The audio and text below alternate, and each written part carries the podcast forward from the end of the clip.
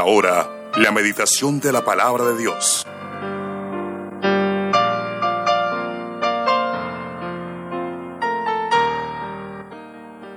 Eh, vamos a seguir con el tema de la ética y el título general es el cristiano y la ética que debe practicar, pero el título para esta mañana es enemigos muertos que siguen atacando nuestra fe. Bueno, yo creo que usted tiene ahí un tema para, hemos más o menos llevamos 18 días tratando el tema de la ética del cristiano, la ética bíblica. La ética que como hijos de Dios debemos y tenemos que practicar y que no es una opción para el cristiano si la tiene o no la tiene. Es una obligación para el cristiano y por eso el cristiano debe y tiene que prepararse para poder practicar su ética, su ética bíblica, su ética cristiana. ¿Cómo se va a ver reflejada esa ética y esa y esa ética bíblica o cristiana se va a ver reflejada en la moral que nosotros practicamos. Por eso decimos, hemos dicho en estos programas anteriores que nosotros no tenemos una moralidad relativa. Nuestra moralidad es una moralidad absoluta basada en los mandamientos de Dios. ¿Y qué son los mandamientos de Dios? Palabras menos, palabras más. Es la ética que nosotros debemos practicar. Pero el título, para que usted más o menos se dé cuenta quién y quiénes y cómo es que atacan nuestra ética. Y quiénes, cuáles son los enemigos. Y el título para esta mañana es Enemigos muertos. ya están muertos en la tumba, pero que siguen atacando nuestra fe. Quiero leerle en, el, en la carta a los filipenses, en el capítulo 1, versículos del 27 al 30. Dice la palabra de la siguiente manera, solamente que os comportéis. Mire esa palabra que usa el apóstol Pablo aquí, eh, que os comportéis. Esta palabra tuvieron que cambiarla en la revisión que le hicieron en 1960 a la Biblia, porque eh, en la versión 1900, antes de 1960 decía eh, conversaciones o habléis o de hablar, pero en esa época la palabra hablar o conversar tenía que ver con el comportamiento conductual o con la conducta de las personas. Entonces, para que se dé cuenta cómo el lenguaje también ha ido cambiando de tiempo en tiempo, pero los principios y la palabra de Dios permanecen para siempre. Entonces, solamente que os comportéis como es digno del Evangelio de Cristo. No es el Evangelio nuestro, es el Evangelio del que nos salvó, para que, o sea que vaya a veros, o que esté ausente, oiga de vosotros que estáis firmes en un mismo espíritu, o sea, con los demás cristianos, combatiendo unánimes con sus hermanos en la fe, por la fe del Evangelio y en nada intimidados por los que se oponen. Esto no es nuevo, esto viene desde tiempos antiguos, que para ellos ciertamente es indicio de perdición, para más para vosotros sea de salvación y esto de Dios. Bueno, en esa época era de frente, con piedra, persecuciones, muertes, etcétera, etcétera.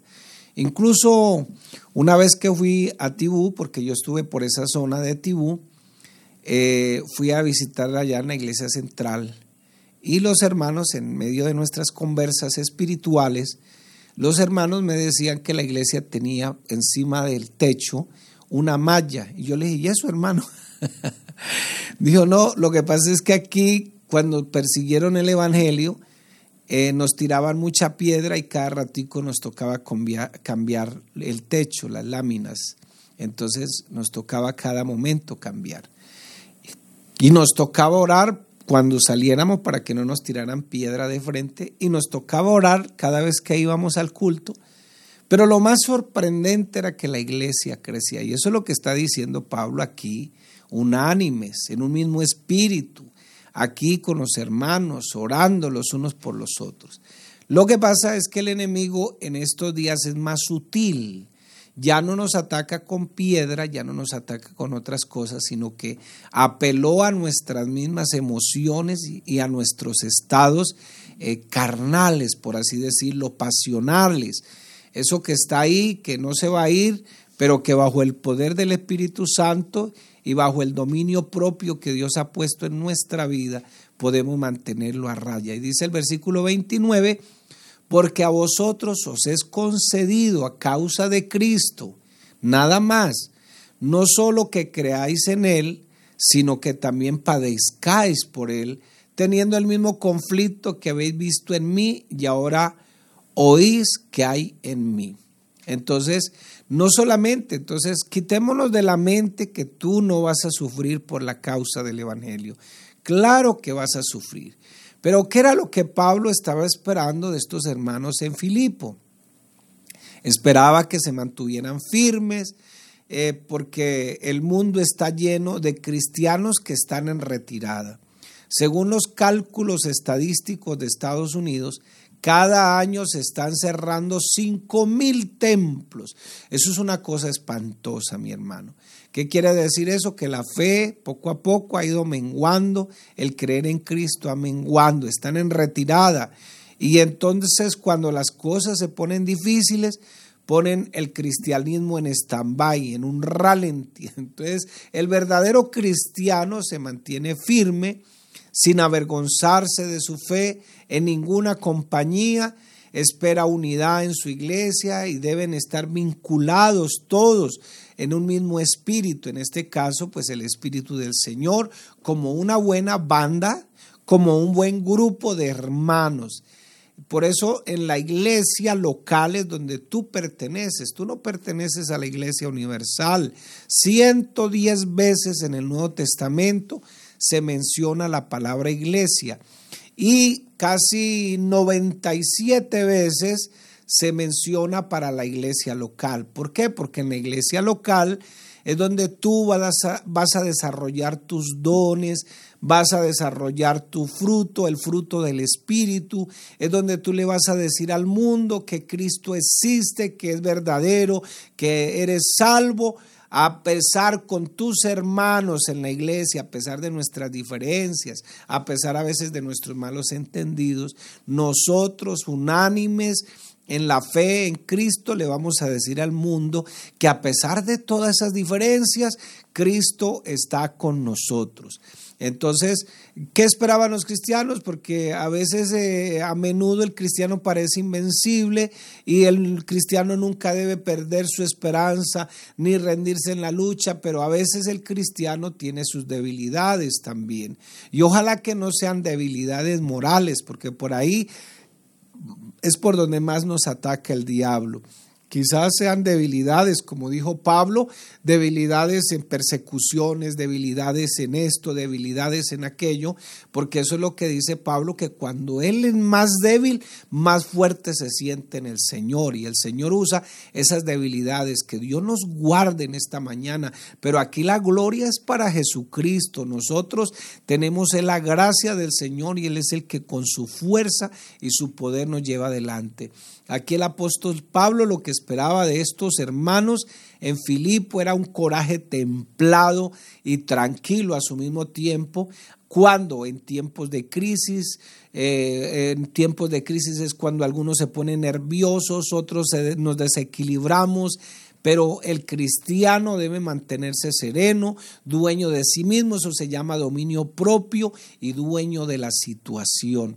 El título para esta mañana es Enemigos que siguen atacando nuestra fe. Entonces, si puede ser así, daremos el tiempo a Dios y le daremos tiempo a los paganos de que se avergüencen de su forma de vivir. Esas personas que todavía no han adquirido el conocimiento del Evangelio. Pero sí, no más con eso, a veces no necesitan ni siquiera abrir la boca, pero si te mantienes firme en la fe, no hablando mal de tu iglesia ni de tus hermanos, eh, manteniéndose firme en el Señor, le darás, le darás a entender a la persona que todavía no tiene a Dios, que se avergüence de esa manera de vivir y se dará cuenta de que los cristianos tienen algo de que ellos carecen y tratarán de participar para poder sobrevivir. Bueno, en estos días estamos muy felices, el día de la vigilia nos da mucha alegría, invitamos a algunos amigos y nos acompañaron 59 amigos y para nosotros eso es una victoria, oramos por ellos, estuvieron con nosotros gozándose aquí en el Evangelio, esperamos que esa venida no solamente hubiese sido ese día, sino que sigan viniendo. Pablo eh, sugiere aquí en su carta, en este escrito, que las cosas no son fáciles,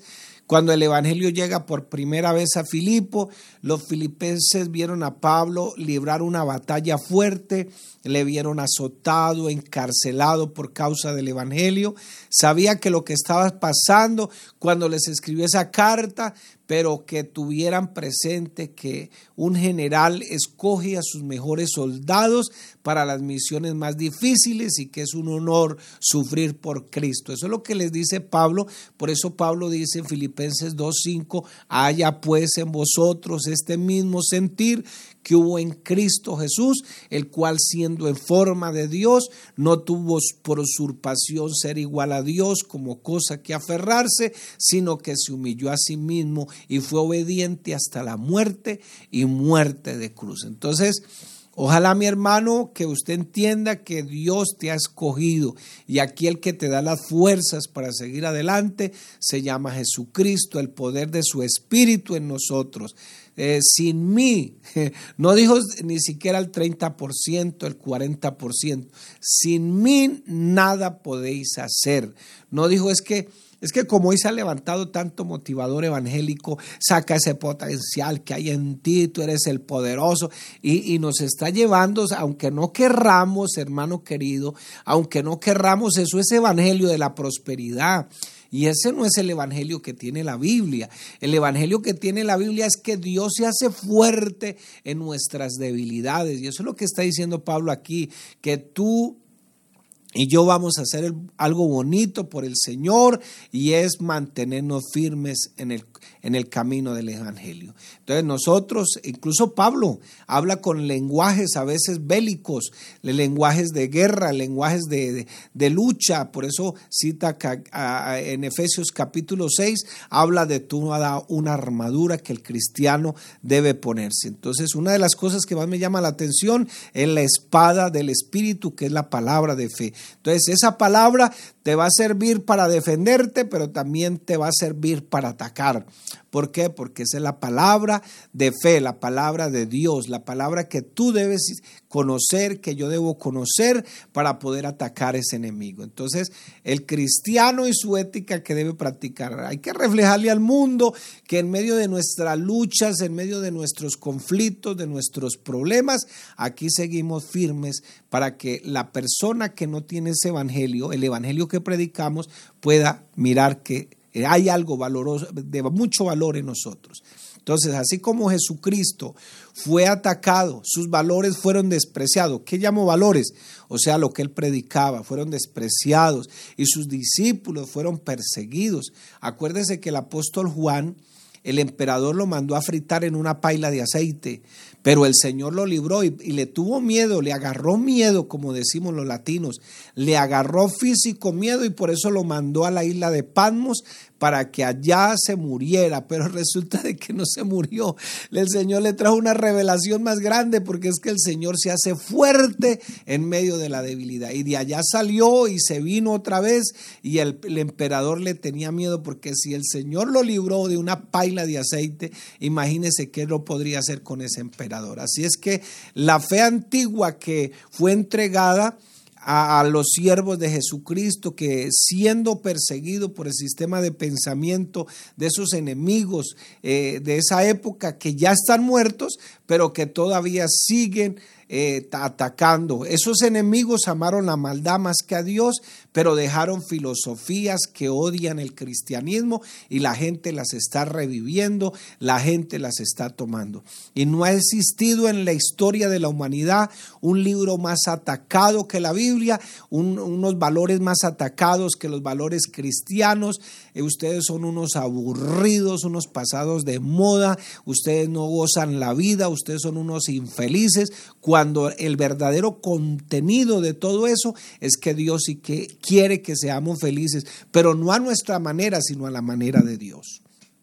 Entonces, mi amigo, mi hermano, en esta mañana, no ha existido en la historia un libro más atacado que la Biblia, desde Adán incluso, desde Eva, Satanás ha tratado de influenciar a los hombres para que no crean o tomen a Dios en serio. Mire lo que promueve Satanás. Lo que más promueve Satanás es el individualismo. Es que la persona se independice de Dios, que no dependa de Dios. Eso es lo que más promueve Satanás.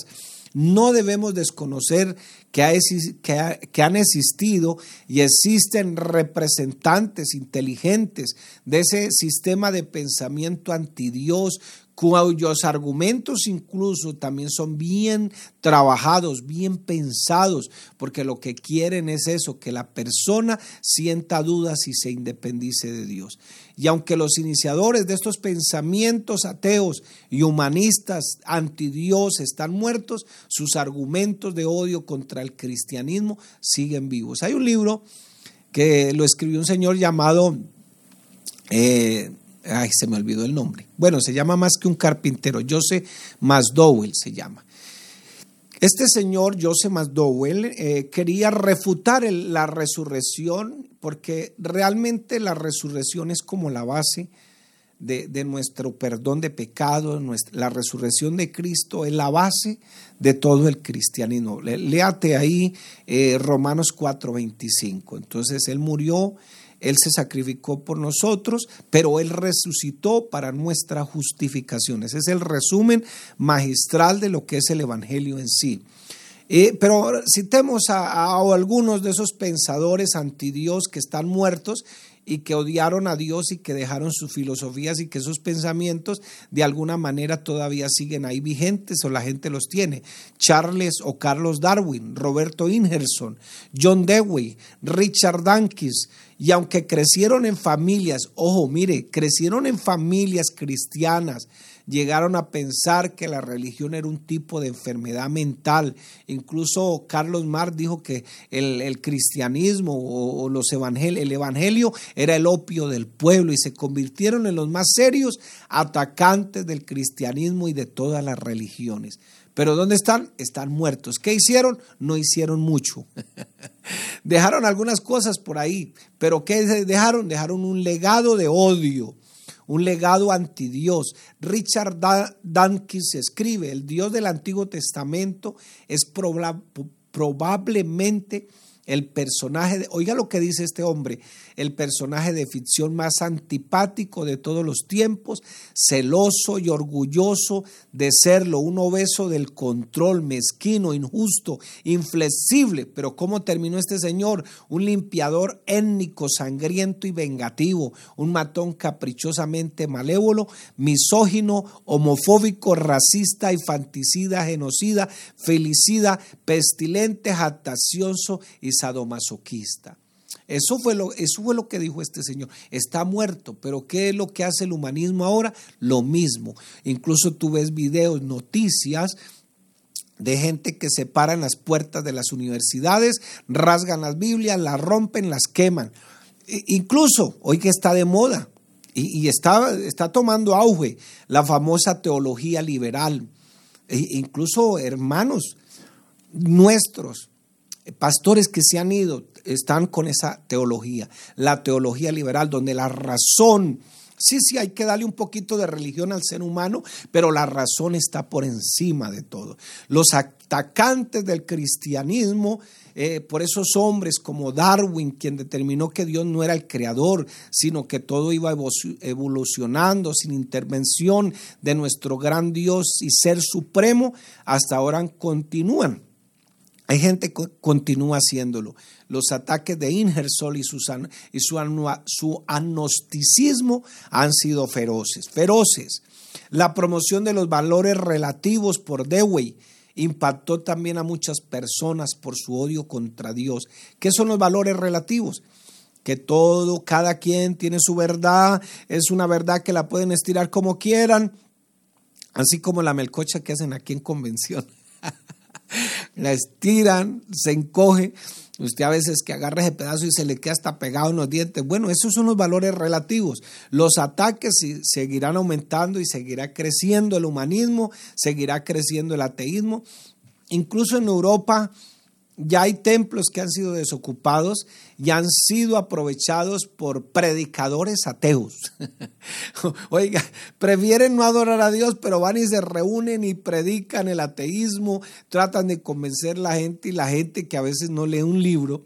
Yo digo que a veces una persona cuando, eh, eh, cuando la, la llaman a algo, a algún oficio, tiene que tener conocimiento de lo que va a hacer, definitivamente, porque si no, eso es como darle una pistola 9 milímetros a un niño hiperactivo de, de 3 o 4 años. Tome, juegue con ella. Eso es un arma peligrosa y los ataques aumentarán y seguirán creciendo el humanismo, el ateísmo, el anoticismo y seguirá tratando de influenciar a los jóvenes. Nuestros jóvenes hoy que no quieren venir a la iglesia, no me puede obligar, que no sé qué, que si sé cuándo, y uno va al colegio y entonces el sermón que le echan allá es que los niños se van a traumatizar, que no los lleve a la iglesia, que una cantidad de cosas, yo no sé a usted le habrá pasado eso, pero a la mayoría de personas le, había, le ha pasado eso en la iglesia. Pues mientras más convence la sociedad de que el cristianismo y sus principios son anticuados, y ridículos, más personas siguen esas ideas erróneas. ¿Y a dónde van a parar? ¿Dónde van a parar sus decisiones? Vea, chicos hoy, teniendo relaciones sexuales a los 13, 14 años, noviazgo, ya se van y todo eso, y termina, mire, donde más hay traumas en esta época, incluso chicos endemoniados por montones en, en esta época. ¿Por qué? Por esa rebeldía anti Dios que tienen. ¿Y, por qué? Porque son alimentados por todos estos grupos, patrocinados hasta por gobiernos, para que no busquen a Dios, no busquen su palabra. Y a pesar de todos los ataques, el, el cristianismo sigue creciendo, seguirá creciendo, porque aquí tenemos es el poder del Señor. El ataque continuará y solo los creyentes que aman a Dios y están bien preparados podrán resistir esos ataques de todas esas filosofías que odiaron a Dios y están muertos, pero que siguen viviendo en sus filosofías y que siguen practicando esos enemigos de Dios. Entonces, mi hermano, en esta mañana, yo lo animo en el nombre del Señor. De pronto los que me están escuchando a través de la radio, que quieren venir a la iglesia, que tienen ese deseo de entregarse al Señor, pero entonces llega el vecino, llega, llegan esto, llegan esos mensajeros, pero tú qué vas a hacer, tú no tienes que cambiarte de religión, es que, es que aquí no es el, el hecho no es la religión, aquí el hecho es de que nos estamos entregando es a Jesucristo, el Señor, el único que nos puede salvar. Entonces, el problema es que la gente cree que el Evangelio es una religión para que Dios me haga un favor, me sane, oren allá, por favor, es que tengo esta necesidad. No, claro, aquí nosotros oramos y no somos insensibles a eso, pero lo más importante es que cuando oramos le decimos, Señor, que pueda ser tocado su corazón y pueda tener una experiencia con el Evangelio, porque el Evangelio no es la que la persona cree, el Evangelio en esta mañana, se lo digo en el nombre del Señor, es para librarme del infierno y de la ira, del juicio que viene para los pecadores que no se arrepienten. ¿Y por qué lo digo? Porque el Dios, el dueño de este Evangelio, el que hizo los cielos y la tierra, la gente dice, Él es un Dios justo. O sea, Él es un juez justo. Y por ser un juez justo, Él no pasa por alto sus leyes. Y si Dios no le hace juicio a esta tierra, entonces es un juez corrupto. Y si Dios no le hace juicio al, pecado que yo cometo, sería otro juez corrupto. Pero ¿sabe qué es lo que pasa? que yo estoy amparado por la sangre de Jesucristo. Jesucristo es mi sustituto. Él pagó el precio de mi pecado. Entonces yo quedé como quien no partí un solo platico. Ay, tan santo, dirá, pues así dice la Biblia, estoy limpio, estoy como si no hubiera partido un plato. Entonces, así me tiene Dios delante de su presencia. Claro, por esta gracia que recibí, por la bendición que hemos recibido, no somos obedientes porque nos vamos a ganar el favor de Dios, no, somos obedientes porque ya nos ganamos el favor de Dios, ya nos libró el Señor del infierno y de la ira que viene para los pecadores. Entonces, mi hermano querido, este Evangelio es el poder de Dios para salvación. ¿Cuál es mi compromiso en esta mañana? ¿A qué me comprometo en esta mañana? A odiar esas filosofías, esos sistemas de pensamiento que están en contra del cristianismo, rechazarlas con toda dedicación y con toda excelencia, que aunque coincidan en algunas áreas, con nuestras creencias no vienen de parte de Dios. No vienen, porque lo que quieren es exaltar al ser humano, lo que quieren es que el hombre se convierta en su propio Dios. Y aquí el único que se lleva toda la gloria y toda la honra, toda la gloria, toda la honra es nuestro amado Señor Jesucristo. Así que mi hermano, en esta mañana yo lo invito a que haga un compromiso Acérquese, permita que Dios le hable, permite conocer el Evangelio, permite conocerlo a Él. En el nombre de Jesús, en el nombre de Jesús.